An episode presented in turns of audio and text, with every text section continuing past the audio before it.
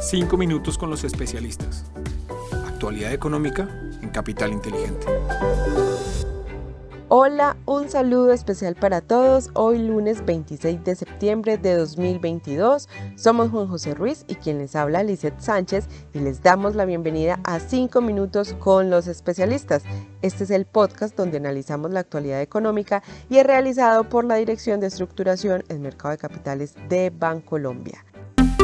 Los datos económicos más importantes de la semana. Iniciamos contándoles que cayeron nuevamente las bolsas internacionales luego de que la Fed incrementara sus tasas de interés en 75 puntos básicos, siendo acompañado además por un discurso totalmente restrictivo en donde se pone en evidencia que el Banco Central está dispuesto a destruir algo de demanda con tal de bajar la inflación a niveles objetivo.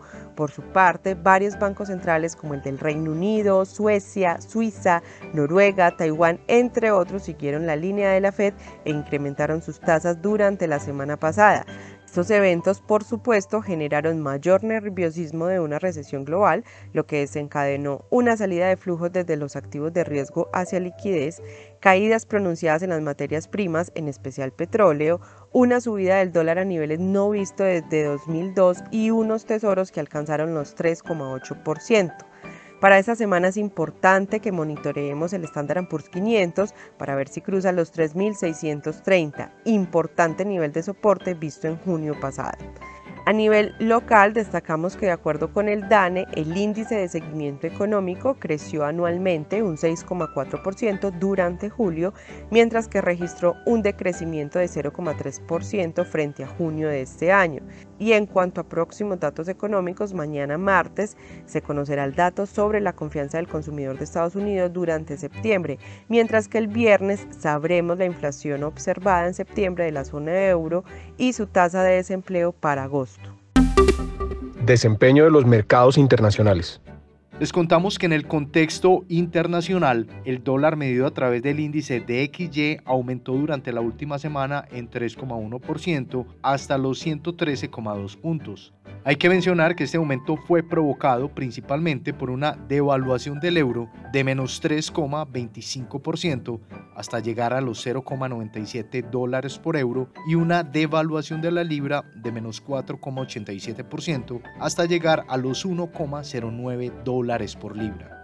En la renta variable internacional, los principales mercados globales terminaron nuevamente una semana para el olvido, con los principales índices norteamericanos cayendo entre 4 y 5% y con otras regiones siguiendo la misma línea.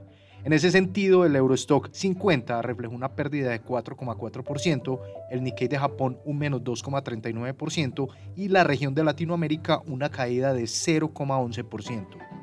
Por otro lado, en la renta fija internacional, los tesoros de 10 años se ubicaron en 3,7%, registrando una desvalorización de 25 puntos básicos frente a la semana inmediatamente anterior. Hay que mencionar que este incremento en la tasa se ve explicado por un discurso más restrictivo por parte de la Reserva Federal en cuanto a los incrementos en las tasas de interés. Desempeño de los mercados en Colombia. En el contexto local, destacamos que el dólar frente al peso presentó un comportamiento alcista durante la semana pasada, terminando con un valor de cierre de 4.438,5 pesos por dólar, es decir, 0,07% superior al cierre del viernes 16 de septiembre. Esta devaluación del peso se dio en línea con los movimientos del dólar a nivel global y otras monedas de países de América Latina, donde el peso colombiano se devaluó un 0,74% y el real brasileño un 0,12%.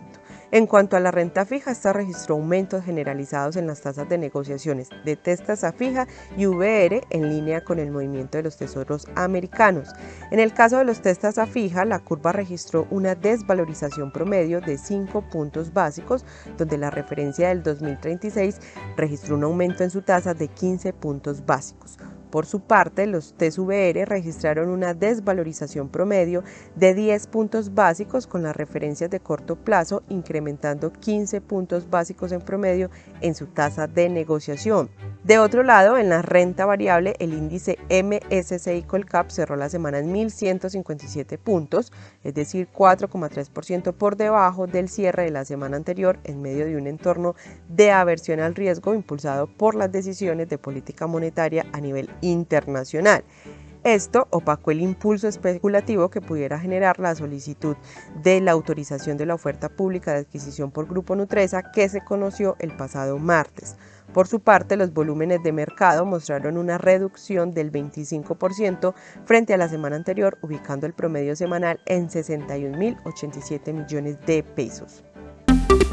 Oportunidades de inversión para esta semana.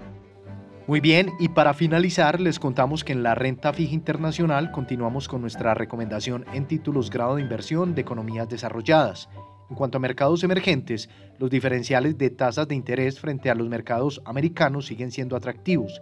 Sin embargo, los incrementos en la probabilidad de recesión nos llevan a ser más cautos y selectivos. Dentro de este segmento preferimos la deuda en mercado latinoamericano sobre la deuda asiática ante balances financieros más saludables y tasas de impago que hasta el momento se han mantenido bajas. Para la renta variable internacional seguimos viendo muchos riesgos en el mercado, lo que nos hace mantener nuestra postura defensiva y ser selectivos a la hora de invertir en este tipo de activos. Entre los sectores en Estados Unidos Preferimos el sector de salud al ser naturalmente defensivo, con una baja sensibilidad con respecto al mercado y valuaciones atractivas, lo que balanceamos con posiciones inclinadas hacia el factor alto dividendo. En los portafolios modelo implementamos un balance entre compañías de calidad que usualmente tienen mayor resiliencia en periodos de estrés y valor, que presentan mejores desempeños en ciclos de alzas de tasas de interés al ser compañías con valorizaciones atractivas. A nivel local continuamos con una perspectiva neutral sobre los activos de deuda, donde seguimos viendo tasas de interés atractivas en los mercados de deuda privada respecto a la deuda pública. Sin embargo, consideramos prudente la indexación a tasa variable e IPC ante expectativas de mayores incrementos en la tasa repo e inflación. De igual manera, hay que mencionar que en este momento estamos frente a un contexto internacional que puede continuar generando desvalorizaciones en los activos de deuda local. En cuanto al dólar con respecto al peso, esperamos que se cotice por encima de los 4.415 pesos durante esta semana en línea con la mayor incertidumbre de los mercados internacionales. Por último, en las acciones locales, esperamos que las caídas de la semana anterior den lugar a algunos rebotes menores, pero reiteramos que el entorno de inversión se mantiene bastante volátil y los riesgos a nivel internacional continuarán haciendo eco en el mercado local. Igualmente estaremos atentos a las noticias acerca de la OPA anunciada que de ser aprobada podría traer como consecuencia valorizaciones importantes en el activo objeto de ella. Y así terminamos nuestro resumen semanal. Les esperamos la próxima semana en un nuevo episodio de los 5 minutos con los especialistas.